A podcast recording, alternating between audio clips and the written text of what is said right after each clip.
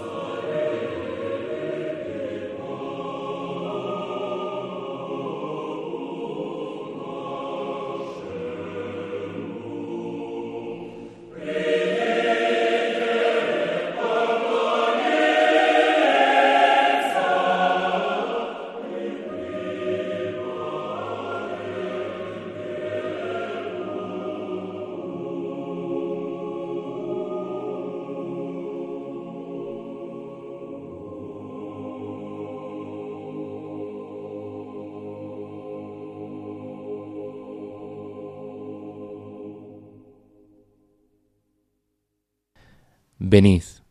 adoremos al Rey nuestro Dios. La primera de las quince piezas corales que integran las Vísperas Opus 37, una composición coral a capela de Sergei Rachmaninoff, este compositor ruso que vivió a caballo entre el siglo XIX y el siglo XX. Hoy, en este espacio de música sacra, en la sintonía de Radio María, en clave de Dios, la obra protagonista va a ser esta sinfonía coral que se ha denominado en repetidas ocasiones como eh, el fin de una época, podemos eh, definirla así, en ese contexto de la Primera Guerra Mundial, en 1915, Rusia inmersa en este conflicto bélico y a las puertas de la Revolución Rusa de 1917.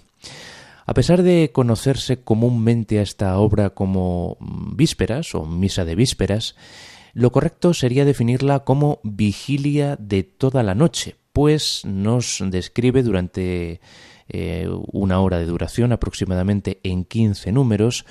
esa liturgia de la Iglesia Ortodoxa rusa en lo que atañe a la hora de vísperas, la hora de maitines y el movimiento final está dedicado a la hora prima. Por lo tanto, se cogen los seis primeros movimientos que son los dedicados a las vísperas y eh, se hace pues lo que se suele decir la parte por el todo se cogen esos primeros números y se denomina a toda la obra eh, pues con respecto al texto y la liturgia de esos primeros seis números, aunque, como decimos, lo correcto, la denominación oficial original de esta obra es La Vigilia de toda la noche, que es la pieza coral a capela que mm, está inspirada en la liturgia ortodoxa rusa más popular de este compositor ruso, que es muchísimo más conocido como el autor de eh, los conciertos para piano que eh, paseó por eh, Estados Unidos, sobre todo cuando emigró mm, a raíz de ese exilio al que fue obligado por el régimen soviético y también por otras composiciones como por ejemplo Vocalis, que le han dado mucha fama a este compositor, a Sergei Rachmaninoff, pero es que en esta época de cambios, de convulsiones, eh, de crisis sociales, políticas, eh, económicas, pues Sergei Rachmaninoff se veía en la necesidad de componer una obra mucho más íntima, alejada de ese virtuosismo, mm, de ese alarde técnico que él exhibía en sus conciertos para piano. mm, los cuatro que tiene en su haber y en la multitud de piezas pianísticas que tiene con los preludios a la cabeza.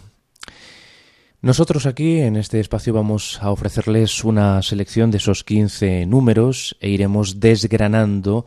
las características musicales o los estilos que utiliza Sergei Rachmaninoff en esta magna obra. Hay que decir que utiliza, hace uso de varios recursos de la Iglesia Ortodoxa, como es en primer lugar el znamenny, que era un tipo de canto eh, litúrgico muy específico de la Iglesia rusa, caracterizado por eh, la limpieza de la línea, por la homofonía de las voces corales y por ese mm, cuidado, control eh, de los melismas, o sea, de los altos y de los bajos, para que ustedes me entiendan, de la línea melódica que era siempre muy depurada y sin ningún tipo de imitación coral. No se utilizaba el estilo imitativo, no existían por lo tanto cánones. Vamos a escuchar a continuación el segundo de los números de estas vísperas de Rachmaninoff, que lleva por título Bendice, alma mía, al Señor. Está tomado el texto del Salmo 103 y es un canto griego como más mm, recitativo. Aquí Rachmaninoff, además de influenciarse por la propia liturgia rusa, pues introduce cantos eh, ucranianos y griegos, como es el caso. En este segundo número, al coro le acompaña la voz de una contralto que le hace el contrapunto de una manera maravillosa, como vamos a comprobar seguidamente.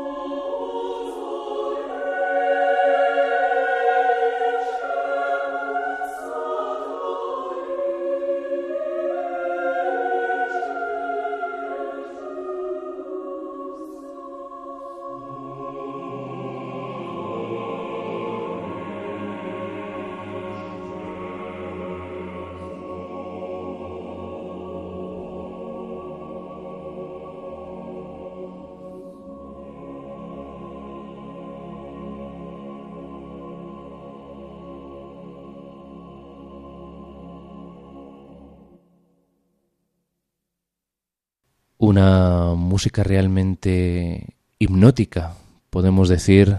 la música ortodoxa rusa, que aquí Rachmaninoff erige en una categoría inmensa, ¿no? Porque hasta ese momento no se había alcanzado pues tal grado de refinamiento y, y, de adopción de diferentes estilos dentro de la propia liturgia ortodoxa rusa, hasta 1915 que es un cambio de época y se la ha considerado a esta obra coral, Las Vísperas de Rachmaninoff, como la mejor pieza que representa un cambio histórico, un cambio de época, como efectivamente la humanidad estaba viviendo con esa contienda bélica, la Primera Guerra Mundial, la Gran Guerra, como se la denominó en su momento, y la incipiente ya Revolución Rusa, eh, que fue consecuencia también en parte de esa implicación de Rusia mm, dentro de los aliados eh, para combatir a los imperios centrales de eh, Alemania y Austria, el imperio austrohúngaro. Rachmaninoff compuso esta vigilia de toda la noche, como decíamos antes, que es el título correcto de la obra, en menos de dos semanas, entre enero y febrero de 1915. Es eh, una de las dos composiciones eh, corales eh, más destacadas de Rachmaninoff. La otra es la liturgia de San Juan Crisóstomo, que también la escribió Tchaikovsky. Y de hecho hay muchas influencias de Tchaikovsky en ambas obras, tanto en la liturgia de San Juan Crisóstomo de Rachmaninoff como en estas vísperas del mismo compositor. Este compositor eh, basó 10 de las 15 secciones en el canto puramente ruso. Las otras cinco secciones eh, de su pluma, los números 1, 3, 6, 10 y 11, eh, eran más libres, tenían una composición más libre, pero tenían tanta influencia del canto ortodoxo ruso que el propio compositor las denominó, y es una cosa que hace bastante gracia, falsificaciones conscientes, o sea, eran falsificaciones conscientes de los originales de la Iglesia Ortodoxa rusa. Como decimos, la influencia de Tchaikovsky es evidente ¿no? en el uso extensivo de los cánticos, de los cantos tradicionales, sin embargo, la puesta en escena que aquí nos eh, propone Rachmaninoff es muchísimo más compleja, más rica, en el uso de la armonía, en la variedad mm, de las texturas corales y en la polifonía. Esta obra se estrenó en Moscú el 10 de marzo de 1915 para apoyar los esfuerzos bélicos del ejército ruso en la Gran Guerra. Nikolai Danilin dirigió el coro sinodal de Moscú de hombres en este estreno, que fue muy bien recibido, muy calurosamente recibido por la crítica y el público, por igual, y tuvo tanto éxito que se representaría cinco veces más en un mes. Sin embargo, la Revolución rusa de 1917 y el surgimiento de la Unión Soviética llevaron al ostracismo y a la condena del gobierno comunista a toda la música religiosa y el 22 de julio de 1918 este coro sinodal de Moscú fue reemplazado por una Academia del Coro del Pueblo de ámbito no religioso. Esa persecución que el régimen comunista durante toda su eh, permanencia, desde su misma instauración, pues tuvo de la música religiosa y no podía ser de otra manera de esta composición de Sergei Rachmaninoff que había alentado tanto al esfuerzo bélico del pueblo ruso. Vamos a escuchar el tercer número, Bienaventurado el hombre, que es, de nuevo, una de esas falsificaciones conscientes que Rachmaninoff introduce en sus vísperas.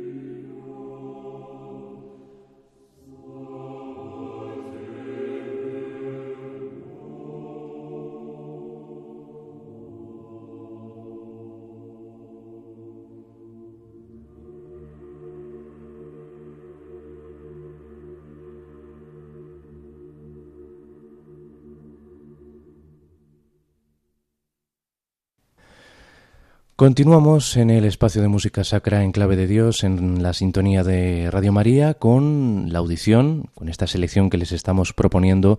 de las vísperas opus 37 de Sergei Rachmaninoff, o como es más correcto decir, la vigilia de toda la noche, una de las más destacadas eh, representaciones litúrgicas de la Iglesia Ortodoxa rusa y que Rachmaninoff contribuyó a su mayor eh, expansión, a su mayor grado de perfección formal y musical en 1915 en Moscú, antes de que Sergei Rachmaninoff en 1918 pues emigrase a los Estados Unidos para quedarse allí definitivamente como exiliado huyendo de ese régimen comunista que había dicho que su música era especialmente peligrosa en el frente musical de la lucha de clases. Eso fue declarado en 1931 ya bajo la hegemonía de Stalin. Su música fue prohibida en toda la Unión Soviética por considerar que representaba la actitud decadente de las clases medias bajas y porque efectivamente eh, no representaba y era peligrosa en ese frente que entendían los comunistas, que era la lucha de clases. Vamos ahora con los números 4 y 5 de las vísperas de Sergei Rachmaninoff. Luz que alegra y el Nundimitis, o sea, ese canto de Simeón que se entona en la hora de completas. Ahora, Señor, despide en paz a tu siervo o deja a tu siervo irse en paz. Son dos cantos de la iglesia ucraniana, son cantos de Kiev, las dos únicas representaciones de la iglesia ucraniana que introduce eh, aquí Rachmaninoff en esta obra coral a capela. Y el número 5 eh, hay que detenerse en él porque fue el número que pidió expresamente Rachmaninoff que se interpretase en su funeral. En 1943 falleció en Beverly Hills, en California, y él había dicho que en sus exequias se cantara este quinto movimiento, el Nun Dimitis, eh, podemos decir ruso, el Nun Dimitis ruso. Y este quinto movimiento, hacia el final, al final del todo, también hay que decir que hay un solo de tenor que acompaña a las voces corales. Al final, como decimos, eh, los bajos del coro tienen que descender a unas notas muy, muy graves. En concreto, un si bemol bajo, que es el tercer si bemol por debajo del do medio. Y cuando Raumaninov tocó inicialmente este pasaje al director del coro sinodal, Danilin, y a su colaborador Kastalski, preparándose en el ensayo para el estreno, pues Rachmaninov recordaba que Danilin negó con la cabeza y dijo ¿Dónde diablos vamos a encontrar esos bajos? ¿Son tan raros como los espárragos en Navidad? Sin embargo, los encontró, porque conocía las voces de sus compatriotas.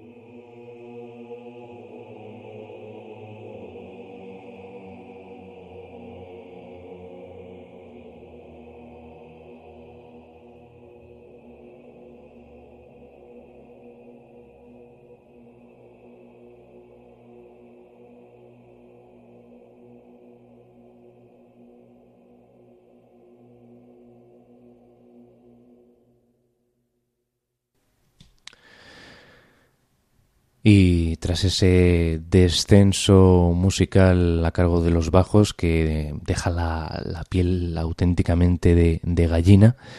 con esa nota tenida final,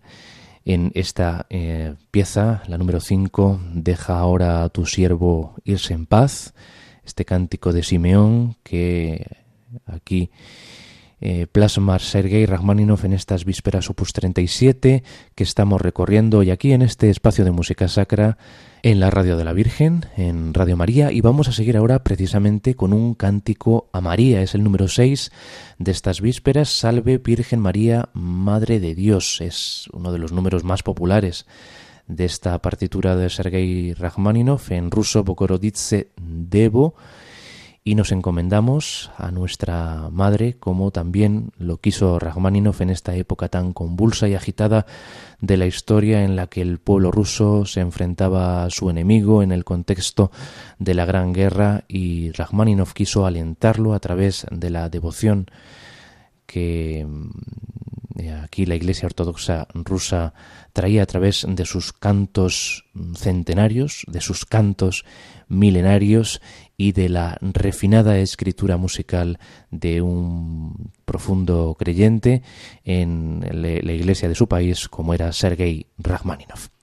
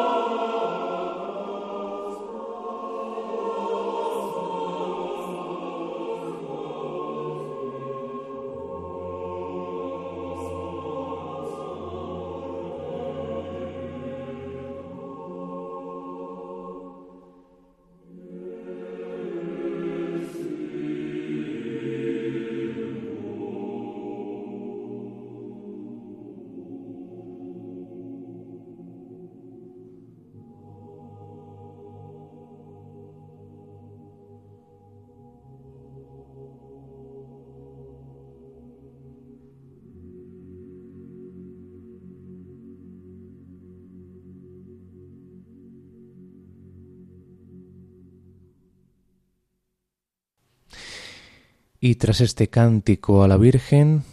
de los dos que contiene, pues también escucharemos después al final el canto griego que corona esta sinfonía coral,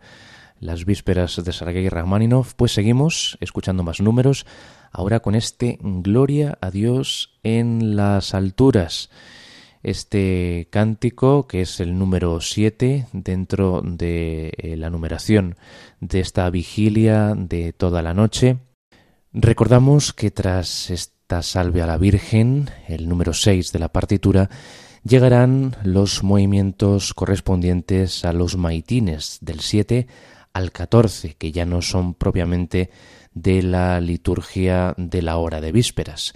a pesar de que esta partitura pues es conocida así globalmente o como una unidad que en general nos trae esos tres estilos de canto, el znameni, el estilo griego recitativo, y el desarrollado en Kiev en los siglos XVI y XVII. Escuchamos este Gloria in excelsis Deo en ruso.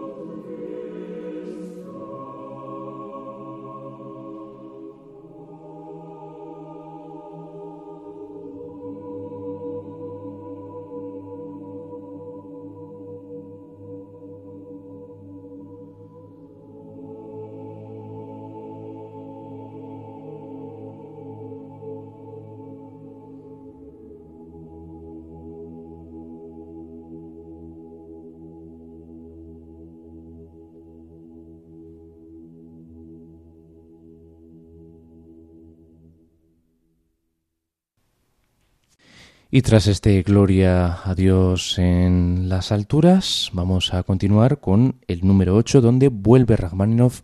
a traernos el estilo Znameni, ese estilo vocal de la Iglesia Ortodoxa rusa, al unísono. Todo es homofonía en la Iglesia Ortodoxa rusa, prácticamente todo es homofonía, pero con unas líneas melódicas muy cuidadas que suben y bajan a través de todos esos melismas que pues eh, también son en cierta medida herencia del canto gregoriano, del canto depurado, limpio, sin ninguna intromisión de eh, la imitación entre las voces. Vamos por lo tanto con este número 8 que lleva por título dentro de esta catalogación de la vigilia de toda la noche, bendito sea el nombre del Señor.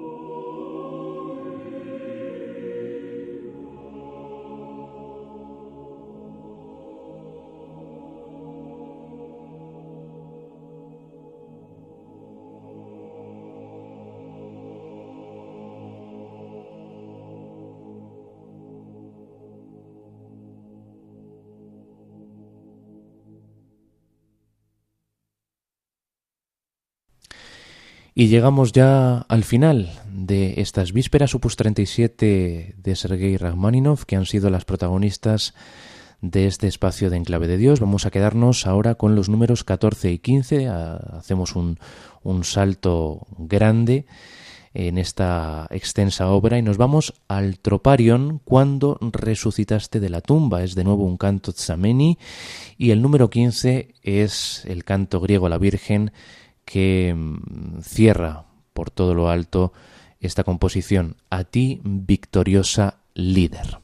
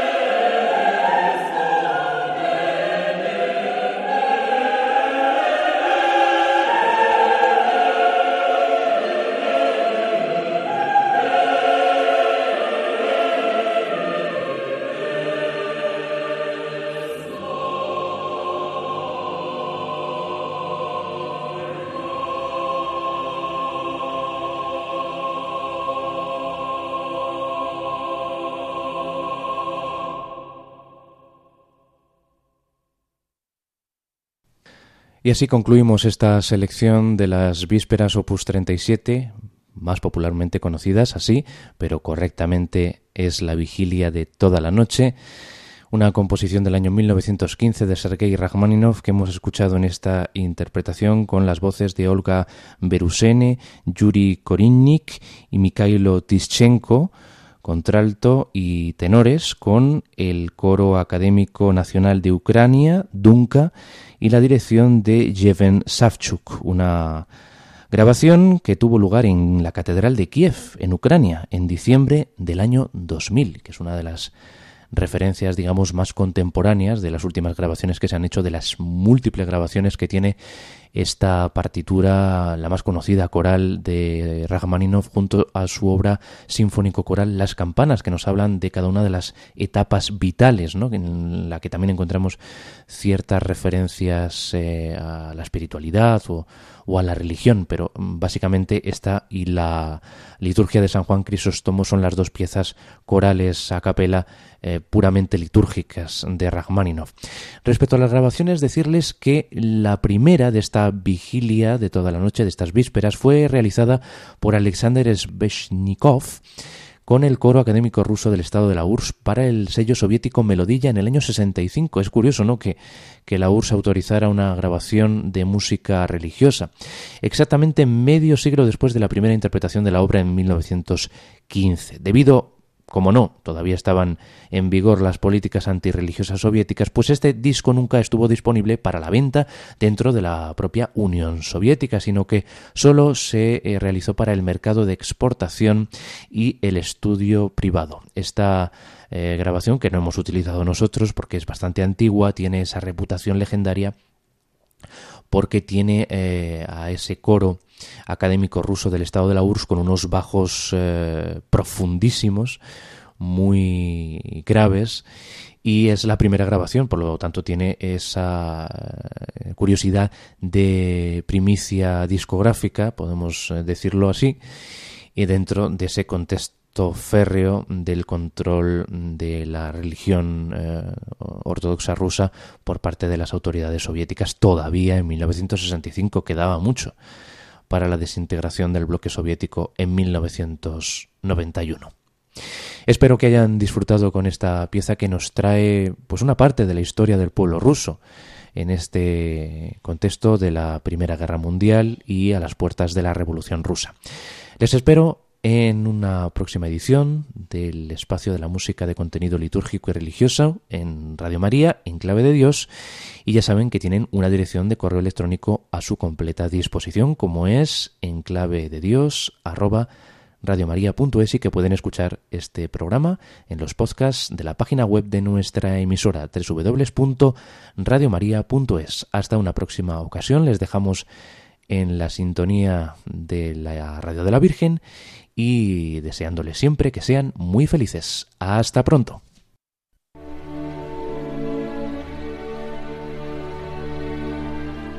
Y así termina En Clave de Dios con Germán García Tomás.